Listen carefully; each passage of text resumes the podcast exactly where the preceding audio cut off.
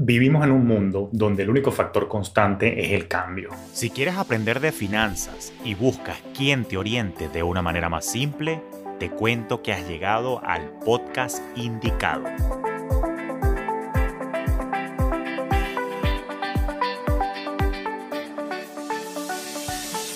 Te habla Julio Cañas y esto es Finanzas Orgánicas, un espacio con recomendaciones y reflexiones para procurar tu bienestar financiero donde también exploraremos tendencias para impulsar tu crecimiento. ¿Qué más? ¿Cómo está la vaina? Te doy la bienvenida acá a un nuevo episodio del podcast y como siempre, pues un placer estar aquí contigo conversando. Fíjate que hace mucho tiempo yo escuché una frase que me marcó y decía algo así como, vivimos en un mundo donde el único factor constante es el cambio. Y es así, la vida cambia, cambian las circunstancias y en esta etapa en la que estoy yo en mi vida, pues me han alcanzado algunos cambios en particular, ¿no? Y uno de ellos es que, bueno, con la llegada de mi hija, se me quedó chiquita por el apartamento donde estaba viviendo y pues me tocó de alguna manera ya apuntar a mudarme a algo más grande y es por eso que lo que te vengo a contar hoy como buen Virgo es el paso a paso de lo que yo hice y cuáles son las consideraciones financieras que tienes que tener y cuál es el orden que tienes que implementar para poder tener un proceso de mudanza relativamente exitoso. Empezando por el hecho de que la mudanza per se es un proceso que si no lo llevas en orden y en paz puede ser bastante estresante, pero bueno, quería aprovechar este espacio justamente para darte algunas luces de cómo fue mi proceso y nuevamente qué factores de dinero tienes que tomar en cuenta al momento de hacer esto. Naturalmente, Mucha de mi experiencia evidentemente está enmarcada en mi proceso de mudanza acá en los Estados Unidos. Yo resido actualmente en Miami, pero digamos que muchos de los métodos o la manera de pensar, que es lo que más me interesa que te quede como aprendizaje de mis experiencias, la puedes aplicar en cualquier parte del mundo, ¿no? Entonces, bueno, naturalmente me creció la familia, pues ya no cabíamos y un apartamento de dos habitaciones, dos baños, relativamente cómodo, donde yo estaba en el área de Brickell, acá en Miami, pues ya no era el espacio idóneo Además que yo tenía seis años en, la vivienda donde estaba. Digamos que llegué cuando mis niños estaban chiquitos y naturalmente ya tengo un adolescente en casa. Mi segundo hijo tiene ocho años y bueno, cada quien quiere su espacio. Y por supuesto, con la llegada de la princesa a la familia, tocaba expandirnos un poco. Aunado a ello, de todo este proceso de cambio se me empezó a gestar durante la época de la pandemia, donde cambié mis patrones de trabajo. Yo antes tenía mi oficina, de hecho todavía tengo una oficina en Brickell a la que voy muy poco, pero preferí adaptarme, acondicionarme al trabajar desde casa, le conseguí múltiples beneficios, después hablaremos en otro episodio de eso, pero particularmente creo que es un estilo de trabajo y un estilo de vida que creo que te lo he explicado en otro episodio donde yo menciono lo que es el lifestyle entrepreneurship o el emprendimiento alrededor de tu estilo de vida, que es cuando tú diseñas tu negocio y tu modelo de negocio y monetización en función de cómo tú quieres vivir. Y yo quiero una vida un poco más conectada y más cercana a mi familia, razón por la cual naturalmente entonces opté por la modalidad de home office, trabajar en remoto, todo el desarrollo de mis asesorías, de mis mentorías, de mis clases, por supuesto. Algunas cosas haré también en presencial, pero bueno, digitalicé mi práctica por completo gracias a todo esto que ocurrió. Y esto me llevó entonces a buscar mudarme y buscar un espacio que se adapte a las nuevas necesidades de mi familia, a las necesidades de tener varios tipos de ambiente y por supuesto un espacio un poco más cómodo para yo poder desempeñarme en mis roles, tanto como profesor, como asesor y mentor. Te cuento ese preámbulo para decirte que cuando vas a iniciar un proceso de mudanza, hay como tres fases, ¿no? Está la fase de premudanza, el día de la mudanza y qué pasa después de la mudanza. Y enmarcado, digamos, en estas tres fases hay una serie de pasos que yo ejecuté, que por supuesto los documenté y te los vengo a contar hoy en breve, con algunas consideraciones desde el punto de vista de orden y paz mental y otras de corte un poco más financiero. Y hablando de la premudanza, para entrar ya en materia, te cuento que hay una serie de cosas que debes hacer para poder tener un proceso de mudanza exitoso y en paz. ¿no? Yo creo que la primera recomendación en la fase de premudanza es que identifiques con claridad cuáles son tus necesidades para poder determinar qué tipo de vivienda vas a buscar. Entonces, como ya fíjate, ya yo te estaba comentando, yo me estaba adaptando al home office, mis niños están un poco más grandes, de repente necesitan un patio para esparcirse, para correr un poco, para estirar las piernas, yo de repente un espacio más grande para poder tener mi estudio de grabación, mi set donde yo doy mis clases, mi pizarra electrónica, mis libros, mi biblioteca, hay un espacio que se ha cerrado. Yo que soy medio gritón, por supuesto, en el apartamento ya he venido de alguna manera incomodando a mi esposa y te podrás imaginar con una bebé recién nacida yo pegando gritos y hablándote en francés en plena clase y despierto a la bebé y eso puede ser un desastre. Entonces, bueno, naturalmente hay que buscar algo más acoplado a esas necesidades. Y como siempre, como todo en la vida y en finanzas, tener claridad te ayuda entonces a ponerle intencionalidad, en este caso a la búsqueda de esa nueva vivienda, ¿no? Una vez que tienes claridad con respecto a dónde te quieres mudar, entonces toca como segundo paso, si se quiere, o segunda recomendación, revisar las condiciones de tu contrato actual. En algún momento firmaste un contrato de alquiler, tienes que desempolvarlo o buscarlo en la que me imagino que si estás aprendiendo de mí el orden, me imagino que ya lo tienes escaneado y lo tienes en alguna carpetita digital, como lo tengo yo. Yo tengo una carpeta personal y dentro de esa carpeta personal tengo otra carpeta que es de finanzas personales y otra que es documentos personales. Y en esa carpeta de documentos personales yo tengo año a año ahí el, en digital los contratos de alquileres que yo firmo, que hoy en día, al menos en los Estados Unidos, se firman en digital por DocuSign. Y yo lo que hice fue que busqué mi contrato para poder entender las condiciones y ver si había alguna penalidad. A mí en particular me pasó algo muy, muy sui generis, que es que, claro, el parto de mi esposa estuvo programado para el mes de junio y yo en algún momento, yo soy tan planificado y cuadrado que yo siempre he hecho que mis contratos de alquiler venzan los 30 de junio. ¿Por qué? Porque aquí en los Estados Unidos mis hijos terminan clase los primeros días de junio. Entonces, si yo tengo que mudarme, yo siempre he planificado mudarme, no en medio del peo y el zaperoco, del colegio, el karate, la vaina, el fútbol, no sé qué, la natación, coño, a mí eso me estresa. Pero como a mí me gusta llevar la vida en paz y la fiesta en orden, yo he coordinado desde mis inicios en los Estados Unidos que mis contratos venzan el 30 de junio. Entonces, a mi contrato vencía el 30 de junio, pero si mi, el parto de mi esposa estaba pautado para los primeros días de junio, naturalmente yo me vi en la necesidad de buscar negociar una salida previa a esa fecha de vencimiento. Entonces yo busqué si había alguna cláusula y no había ninguna cláusula de penalidad por cancelar el contrato antes y lo primero que hice fue entonces escribirle a el realtor que representa a mi landlord y le comuniqué mi situación. Por suerte, fue una negociación muy sencilla Aquí mi recomendación legal slash financiera es que tú puedes tener una conversación telefónica con tu landlord, ¿okay? con el dueño de la vivienda que tienes alquilada, o puedes tener una conversación telefónica con el realtor que representa a esa persona, que por lo general es así.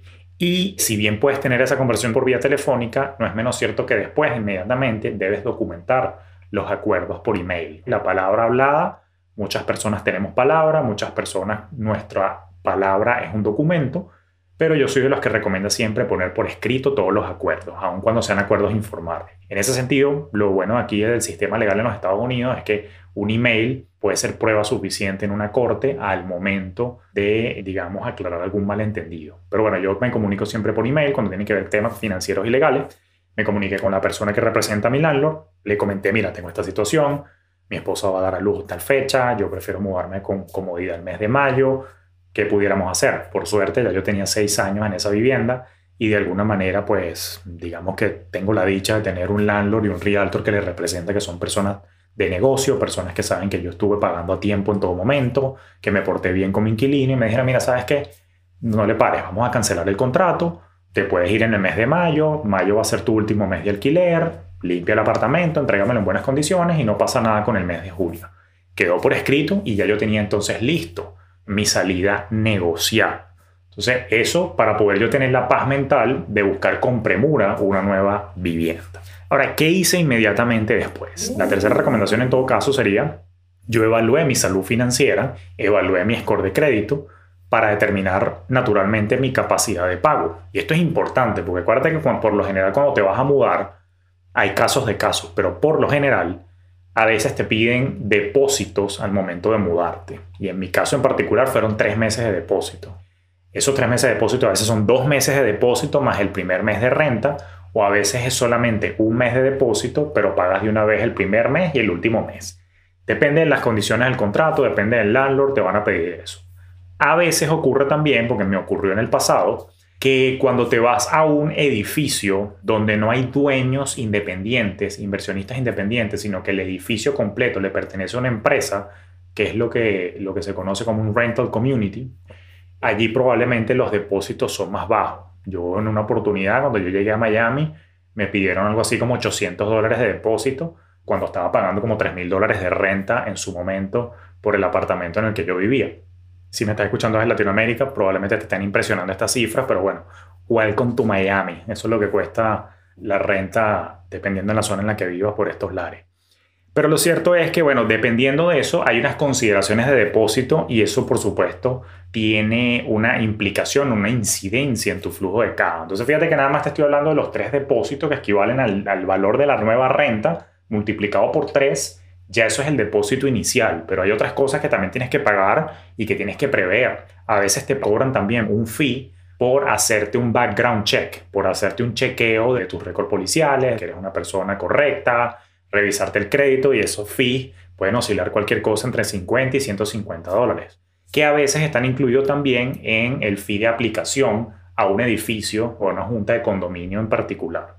Aunado a ello, te cuento que pueden haber depósitos de seguridad. Me pasó particularmente en un edificio, que este es el que me estoy mudando, me pasó que ellos te cobraban 500 dólares de depósito por el uso y la utilización del ascensor. Lamentablemente el edificio no tenía ascensor de carga y además de esos 500 dólares pueden haber también depósitos de seguridad por la mascota. Y esos depósitos de seguridad pueden ir entre 100 a 500 dólares. Entonces, fíjate, ya nada más en depósito entre mascota, posible depósito de ascensor, no todas las viviendas te lo van a pedir y si te vas por una casa, pues no aplica. Pero ya, pues, ya se te pueden ir 1000, 1200 dólares entre fees de aplicación y depósitos que no tienen nada que ver con la renta, más tres meses de renta. Bueno, saca la cuenta. Si es un alquiler de, por ejemplo, 2500 dólares, Estamos hablando que tres meses de depósitos van a ser 7.500 más 1.000, 1.200. Estoy exagerando un poco, no todos los casos van a ser así. Ya estamos hablando que al menos aquí en Miami, entonces estamos montados en los 8.700, 9.000 dólares de flujo de caja que tienes que tener ese dinero disponible para tú poder hacer la transacción de la mudanza. Ahora, una vez que tú entiendes esa realidad y tu capacidad de pago, lo siguiente que debes hacer es ir a contrastar tu realidad, tu capacidad de pago, con la realidad del mercado, porque una cosa es lo que aguante tu finanzas y otra cosa es lo que, lo que el mercado dicte de en cuánto están las rentas actualmente o en cuánto está el precio de la vivienda si es que vas a comprar. Yo, por una estrategia de flujo de caja que explicaré en otro episodio, yo sigo viviendo alquilado, después te explico por qué. Y no, si ya lo pensaste, no, no estoy botando el dinero. Esto es una estrategia financiera que después te explicaré con calma.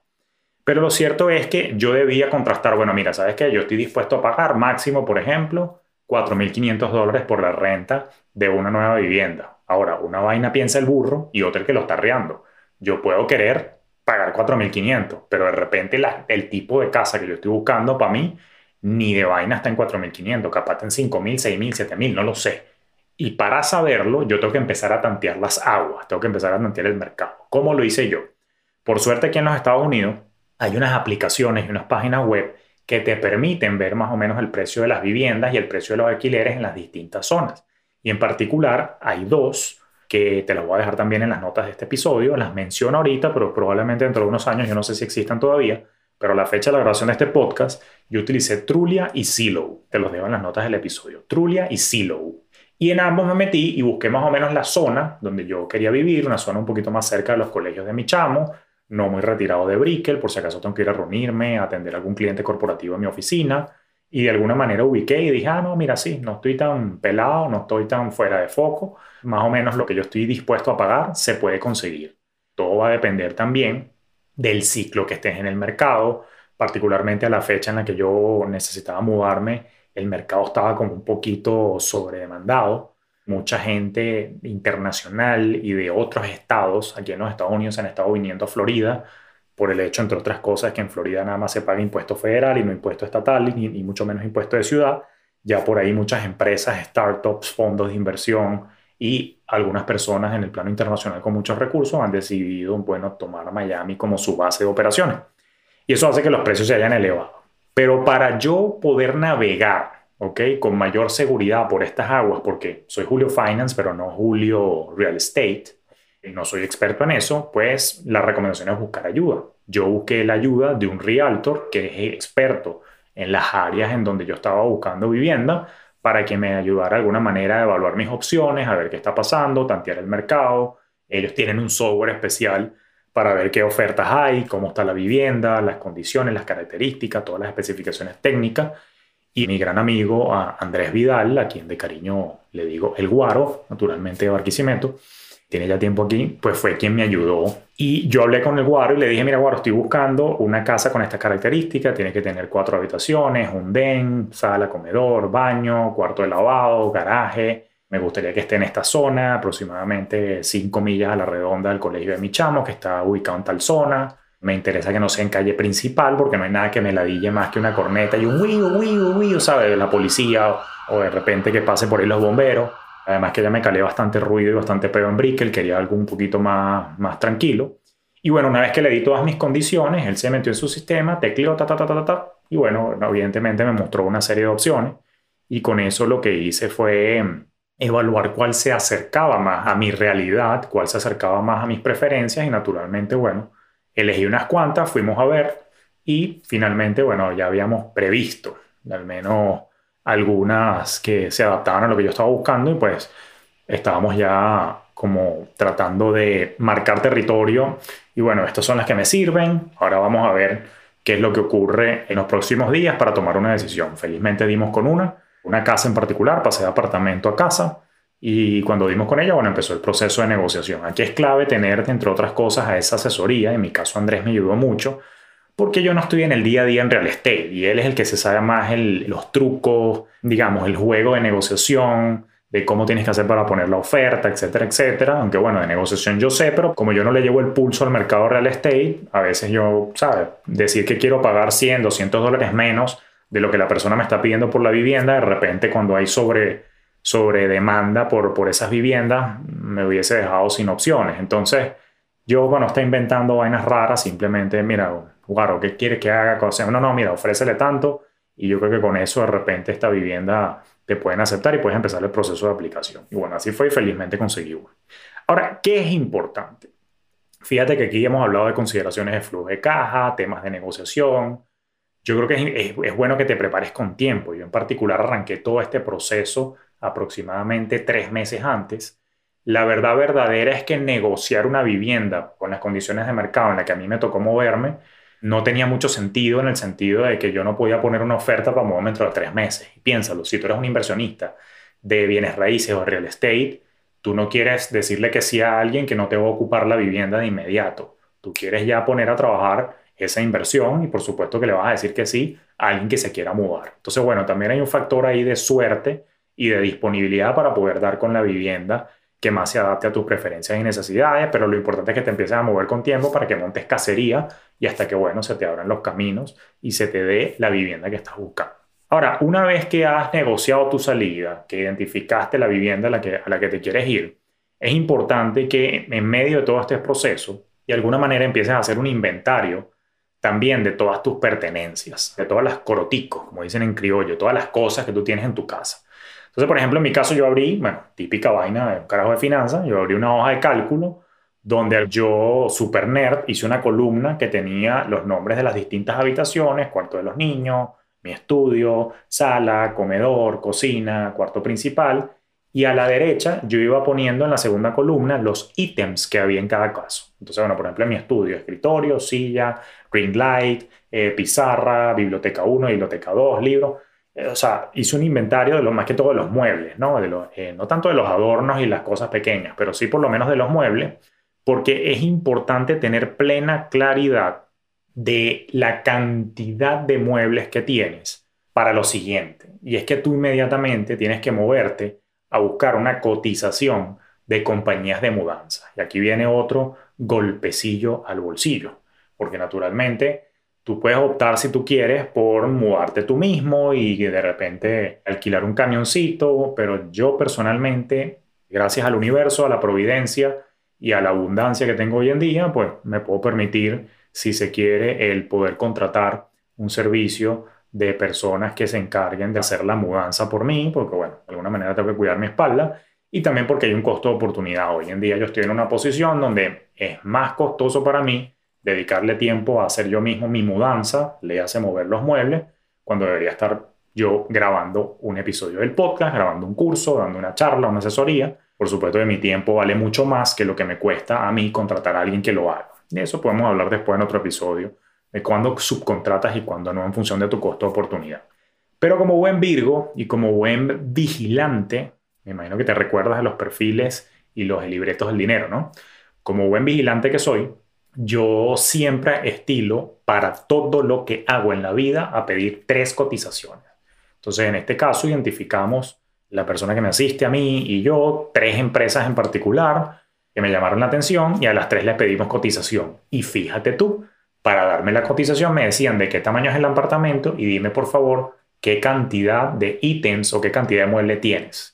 Y para eso yo tenía ya el inventario en Excel. Mira, tengo un mueble así, así, asado, un comedor, seis sillas, tengo una cama king, dos mesas de noche, un gavetero. En el cuarto de los niños tengo dos camas que son así, doble, no sé qué, tal y qué sé yo. Y con eso ellos me dan lo más certero o aproximado posible una cotización. Y en función de las cotizaciones que, que recibía, hice la comparación. A veces lo barato sale caro, así que ten cuidado con eso. Yo me fui más que todo por la compañía que tenía mejor reputación y que me dio la sensación de que me iban a dar mejor calidad en el servicio. Y en ese caso, así fue como me decanté. Pero para que tengas idea, probablemente un proceso de mudanza como el mío entre la misma ciudad, a mí me costó aproximadamente unos mil, ¿qué? 1.400 dólares. Para que lo tengas presente. De repente tú me dices, bueno, es mucho dinero. Repito, depende. Mi costo de oportunidad, o sea, yo prefiero estar grabando un curso y dando asesorías a que estar yo mudando.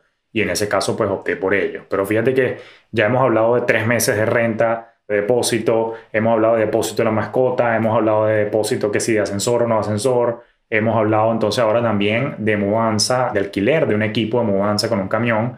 Fíjate que todo va sumando, ¿no? Y es algo para lo que naturalmente tienes que pedir cotización con tiempo para que prepares tus finanzas para ello. Lo último que quiero es que estés pasando un tarjetazo y te estés endeudando en medio de, un, de este proceso. Entonces es importante arrancar esta planificación con tiempo. Entonces ya cuando me decanté por ello, lo otro que hice fue evalué con anticipación cuáles eran los requerimientos para yo mudarme a la casa nueva.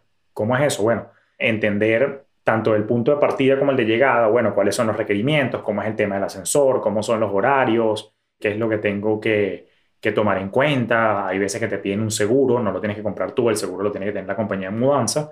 Pero digamos, tú tienes que cuidar también, esto le puede pegar a tus finanzas. Si tú no tienes cuidado con todos estos detalles, se puede generar un problema legal allí, o lo que llaman en inglés un liability, un pasivo por haber asumido un riesgo, de repente el camión de mudanza, qué sé yo, daña el ascensor, no sé qué. Para eso es que esas empresas tienen que tener su propio seguro. Entonces, verifica que todo esté en regla, verifique que la compañía de mudanza tenga su seguro para que a la hora de un inconveniente el edificio vaya contra la compañía de seguro y no contra ti, porque si no eso puede tener implicaciones legales e implicaciones monetarias para ti que no, no querías. Pues. Entonces, bueno, tenemos que tener cuidado con eso. Ahora, en el entendido que ya identificamos y negociamos la nueva vivienda, en el entendido que ya hemos negociado nuestra salida, entendemos los requerimientos, sabemos las implicaciones financieras con respecto a depósitos, con respecto a costos de la mudanza. Otra cosa que yo hice es tratar de ser lo más planificado posible, porque a veces podemos gastar de más cuando nosotros nos mudamos. ¿Qué es lo que ocurre? Yo lo que hice fue que pedí, después que negocié la, nueva casa, yo fui a la nueva casa, pedí que me, la mostraran nuevamente. ¿ok? Yo me vine con Andreina, mi esposa, y lo que hice fue evaluar cuarto por cuarto y hacer una planificación. Ah, mira, los niños tienen esta cama. Vamos a mantener esas camas, vamos a comprar unas nuevas. En este caso decidimos comprar unas nuevas. Ah, mira el comedor, chévere, ¿cabe aquí lo que ya tenemos? Sí, perfecto, no hay que hacer nada nuevo, buenísimo. Ah, mira, aquí hay un cuarto de lavado que es mucho más grande que lo que tenemos en el apartamento. Aquí vamos a necesitar de repente un rack metálico para poder organizar la, ropa limpia, las cosas, los detergentes, etc. Ah, mira, Julio va a tener finalmente su propio estudio que va a ser un cuarto cerrado. Ah, chévere, pero Julio tiene un pocotón de libros y una vaina, entonces tiene que comprar una biblioteca nueva y de repente tiene que comprar un escritorio nuevo porque el que tiene ya se lo vamos a pasar al niño. Ves, empieza la planificación de qué vas a hacer con el mobiliario que ya tenías en tu vivienda anterior y empiezas entonces a medir las nuevas necesidades que vas a tener en esta vivienda nueva. Entonces, por supuesto, yo determiné, mira, sí, tengo que comprar una cama nueva, tengo que comprar la cuna de la niña, tengo que comprar una cama a mi chavo más grande, el adolescente, una mesa nueva para el televisor. Y naturalmente hago un inventario. Fíjate que antes te hablé de que hicieras un inventario de lo que ya tenías. Ahora tienes que hacer un inventario también en Excel, ¿ok? En una hoja de cálculo, de lo que necesitas comprar para que no pierdas la cordura y para que planifiques el presupuesto acá. Entonces, después de recorrer la vivienda y cada detalle de qué cosas nuevas necesitas, lo que tienes que hacer a continuación es empezar a, al menos así lo hice yo, es ver en línea los precios. Yo particularmente te confieso que yo soy muy pragmático con el tema del mobiliario. No sé si te lo he dicho antes, creo que sí, pero tú sabes que a mí me gusta mucho el tema del diseño. Entonces, no es extraño que cada cuatro o cinco años yo, como dicen en, criollo, me empepe o me enamore de un, algún estilo nuevo, ¿no? Entonces, no sé, de repente hoy me gustan las cosas blancas así brillantes, de repente me gustan las cosas color bengué, es como un, marrón oscuro tirando a negro, y ahorita me gustan de repente las cosas de madera clara y las cosas blancas. Entonces, yo particularmente soy muy pragmático y no soy de comprar francamente muebles claros. Y te digo una vaina, con niños chiquitos, o como dicen en criollo, carajito chiquito, con un marcador de, de cera o un color de cera en la mano y una perrita que se la pasa por ahí corriendo, créeme que no me provoca estar comprando muebles de 5 mil, 10 mil dólares para que lo vuelvan mierda, como dicen en francés, en cuestión de dos años. Entonces, claro, tampoco voy a comprar una vaina asquerosa que se va a dañar a los dos meses, pero trato de ser bien comedido y comprar algo de buena calidad a un precio bastante razonable. Y también que si me pica y me provoca de repente cambiar la decoración dentro de cinco años, no me duela regalar eso, donarlo o venderlo a precio de gallina flaca. No, o sea, ahí veré. Pero trato de no, no pegarme con muebles caros por eso y yo también soy de tendencia minimalista. A mí no me gustan las casas así como creo que todos tuvimos una tía con una casa llena de telarañas y con un pocotón de portarretratos y angelitos y el altarcito por allá y tú sabes, y el nacimiento que nunca quitaron y que la vaina está toda mohosa. Yo detesto eso, tengo unos traumas infantiles que después lo hablaré con mi terapeuta, pero, pero lo cierto es que a mí me gusta una casa muy minimalista, con pocos coroticos, dirían en criollo, ¿no? Entonces, dicho eso, una vez que hice mi planificación, empecé a averiguar por internet precios. Y por supuesto vi aquí en Estados Unidos en Home Depot, vi precios en IKEA, que yo creo que es una referencia internacional. Y hay una página particularmente que a mí me gusta que se llama Wayfair. Te voy a dejar de eso, eso de repente anotado acá en estas notas del episodio. Y lo que hice fue que empecé a comparar, ah, mira, necesito una cama para el niño que sea doble, con una escalerita, pero no muy alta, porque, ¿sabes? Danielito tiene 8 años y tampoco puede estar subiendo mucha escalera, me da miedo que se caiga. Me decía, por ejemplo, mi esposa Andreina. Y yo me fui a Wayfair, me fui, ay, Amazon también, por cierto. Amazon ahora está, bueno, Amazon vende toda vaina, pero Amazon está vendiendo también muebles.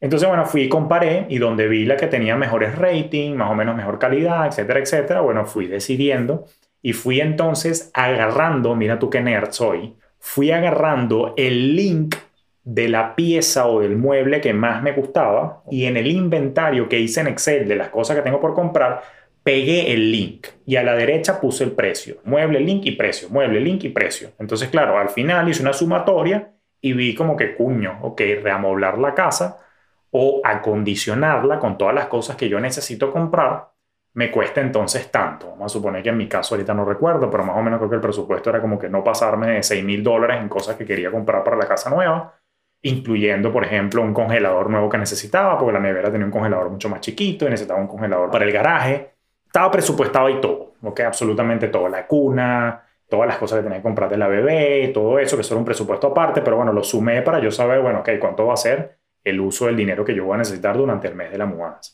Entonces, una vez que determiné todo eso, por supuesto, viene la gran, la gran pregunta, ok, ¿estoy listo a nivel de flujo de caja para estas compras o necesito ver cómo hago, ¿no? Y acá es donde te pido que tengas mayor cuidado, porque lo último que quiero es que nos volvamos locos y vayamos contra la tarjeta de crédito para hacer esto. Recordemos que la tarjeta de crédito es una deuda tóxica que incluso aquí en los Estados Unidos, por ejemplo, la tasa de interés puede llegar hasta el 29%, que es una vaina altísima. Ya te he dicho que no me gusta el tema de financiarse con tarjetas de crédito. No quiero que te estés financiando con tarjeta de crédito para comprar vaina para la casa nueva o para el apartamento nuevo, ¿ok? O tienes el dinero o no lo tienes, así de simple. Ahora, debo ser un poquito flexible en mi pensar, pero te voy a pedir que consideres esto con mucho, mucho, mucho cuidado. Mira, resulta que aquí en Estados Unidos a veces te la ponen demasiado fácil para comprar vaina. Por ejemplo, valga la cuña, si tú vas a la tienda City Furniture, donde por cierto yo compré el mueble de la sala de mi casa, en City Furniture te dicen, mira, te podemos sacar una tarjeta de crédito de City Furniture y en verdad vas a pagarla al 0% por los próximos 24 a 36 meses.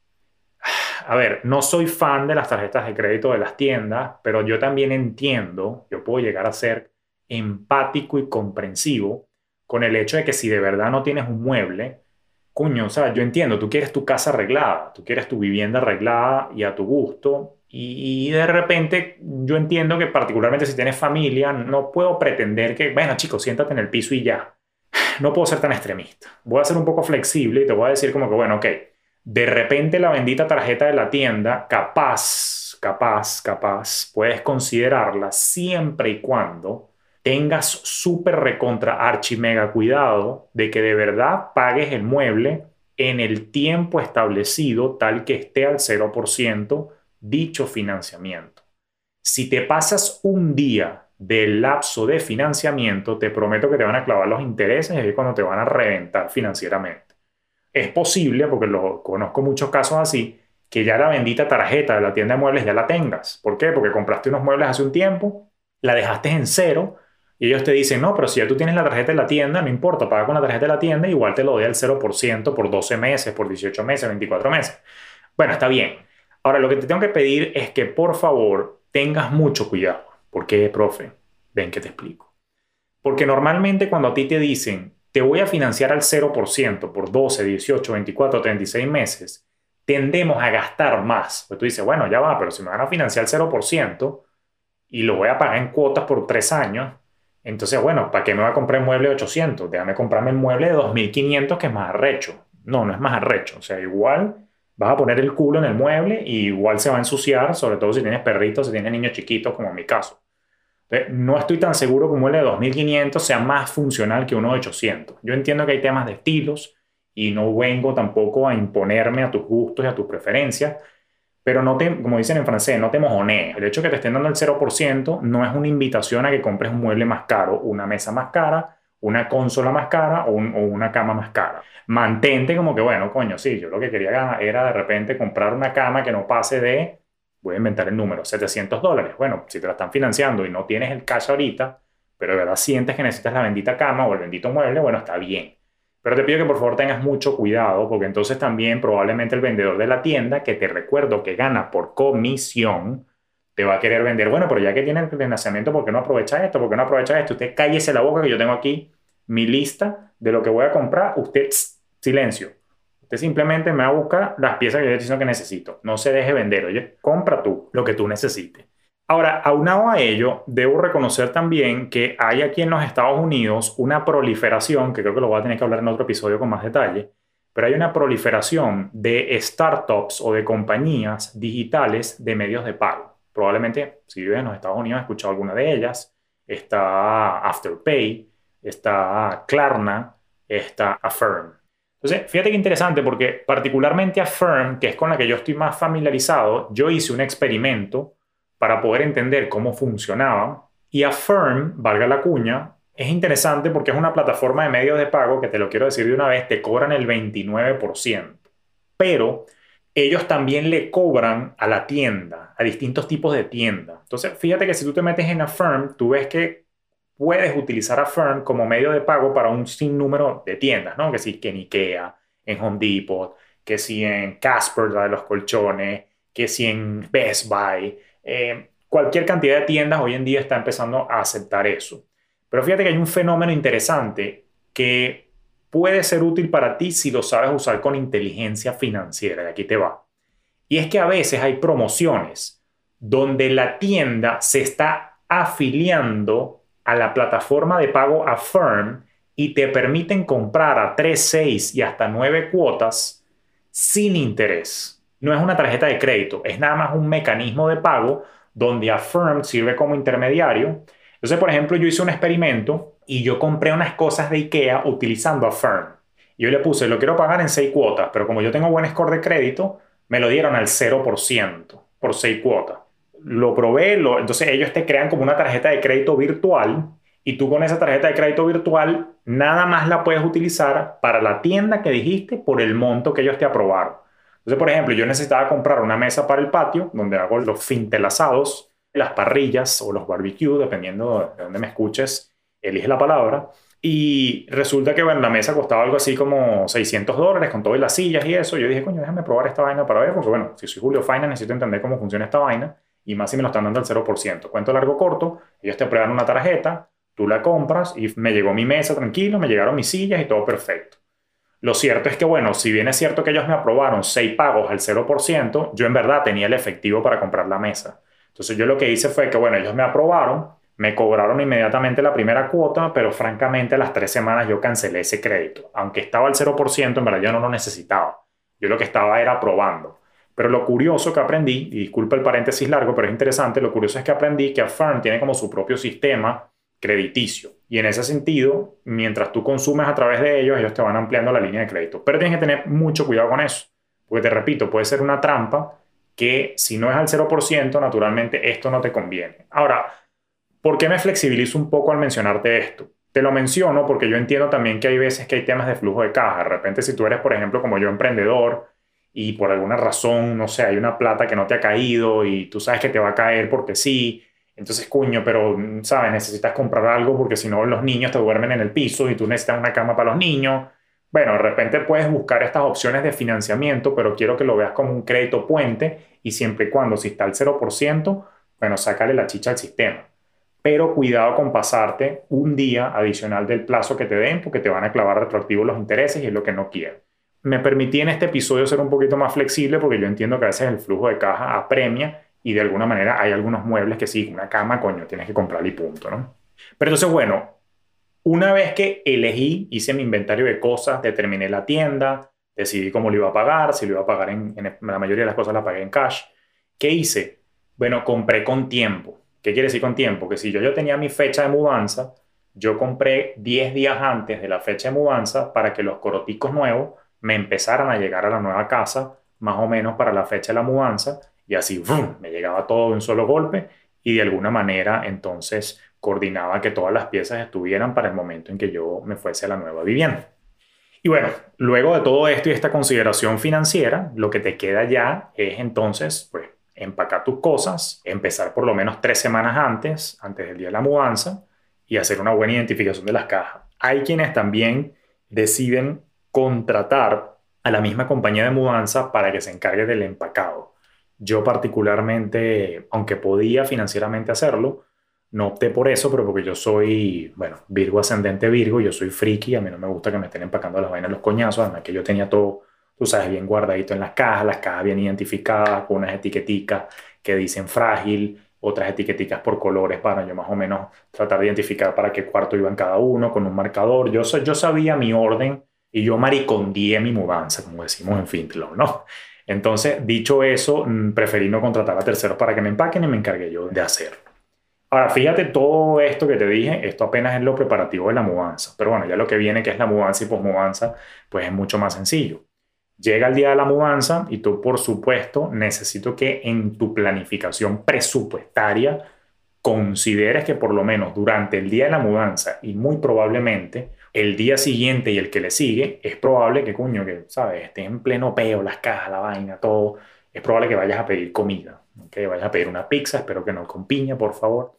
Pero bueno, lo cierto es que vas a pedir comida y nada, habrá que presupuestar. Que bueno, tienes las cosas embaladas y naturalmente, bueno, es lo más fácil y más práctico que ordenes comida probablemente mientras vas acomodándote. Entonces eso tienes que meterlo en el presupuesto también. Eso es otro detalle, otro ítem para tu flujo de caja. También te recomiendo que compres agua embotellada para ti, para tu familia. Y si eres una persona, digamos, que de alguna manera tienes empatía con quienes te ayudan, evidentemente me parece muy sensato ofrecerle agua también al equipo de mudanza y ayudarlos a que se hidraten porque te están ayudando con eso. Entonces fíjate que ya estas son otras implicaciones financieras que hay que calcular también un poquito allí.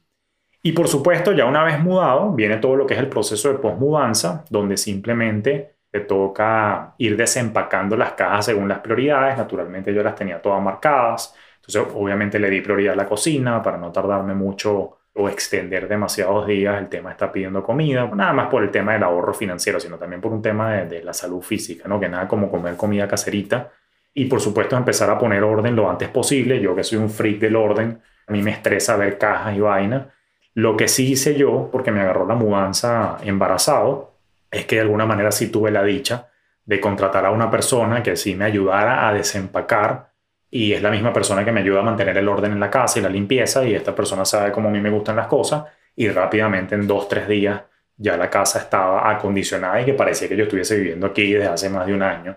Y bueno, nos deshicimos naturalmente todas las cajas y todo eso también para estar más operativo, porque recuerda que yo trabajo desde la casa y ¿sabes? no puedo estar pendiente de este peo tampoco, de que tengo que estar organizando, reorganizando, etcétera, sino que ya quería todo en su sitio. Entonces, bueno, yo lo vi más como una inversión en orden que otra cosa. Si te lo puedes permitir bien, si no, bueno, dale duro hasta que tengas todo listo. Pero yo quiero también aclarar que por más planificados que seamos, por más atención al detalle que pongamos, somos humanos, ¿no?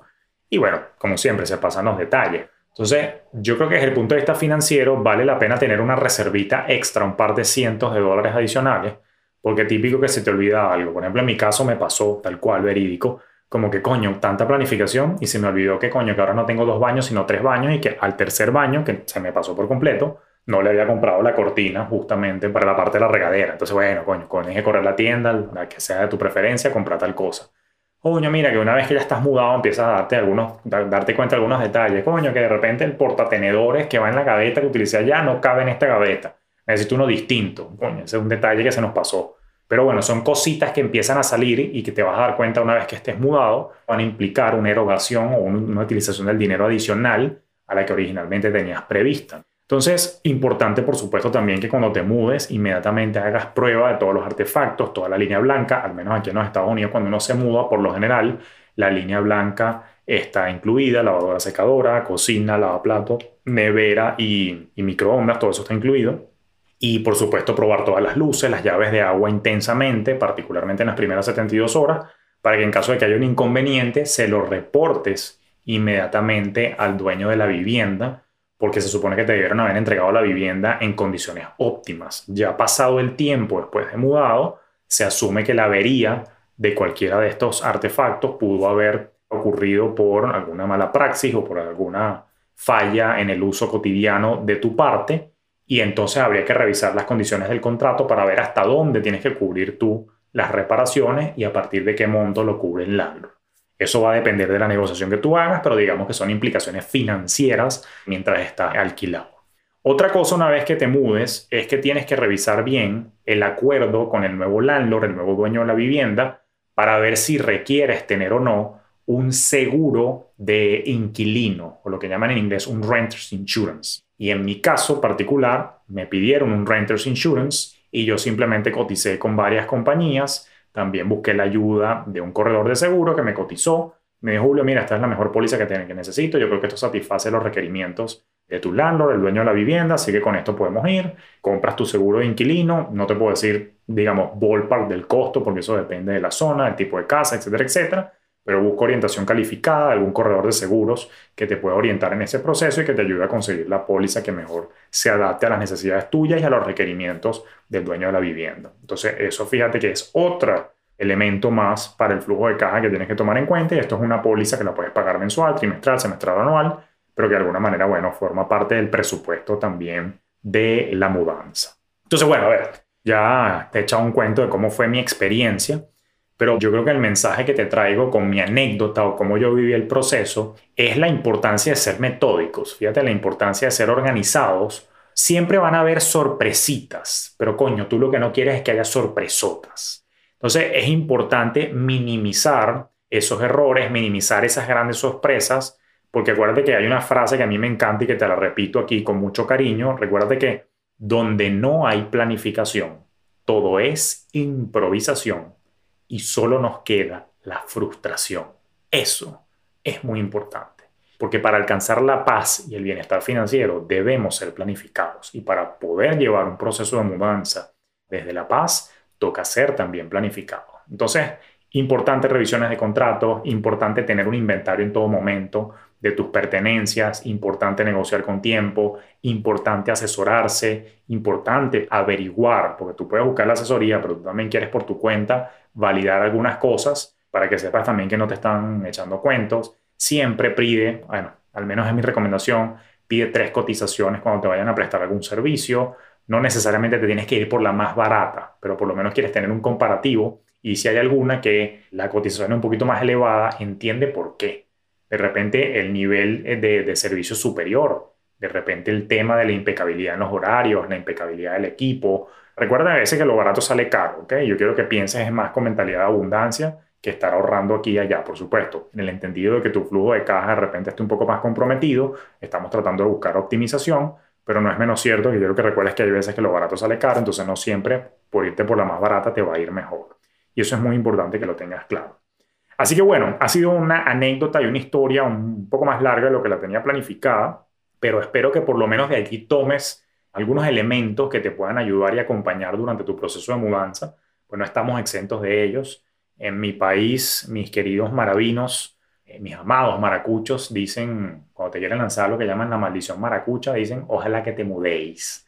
Pero bueno, naturalmente, porque eh, se estima de que es un proceso engorroso, fastidioso, pesado y estresante, pero si sigues este paso a paso, deja de ser una maldición maracucha y en todo caso puede pasar a ser una bendición maracucha si se quiere, en la que te estás abriendo al crecimiento y te estás abriendo a una nueva etapa de tu vida en la que nuevas energías te van a acompañar en esa vivienda, tanto a ti como a tu familia. Así que por ahora, bueno, te dejo estas reflexiones y estas anécdotas que espero te acompañen en tu proceso. Espero yo también seguirte acompañando en tu próxima mudanza y en tu sendero de crecimiento y de ese caminar al bienestar financiero. Así que por ahora lo dejamos hasta acá y será hasta una próxima oportunidad donde seguiremos hablando acá de finanzas al natural. Te deseo un feliz y productivo día.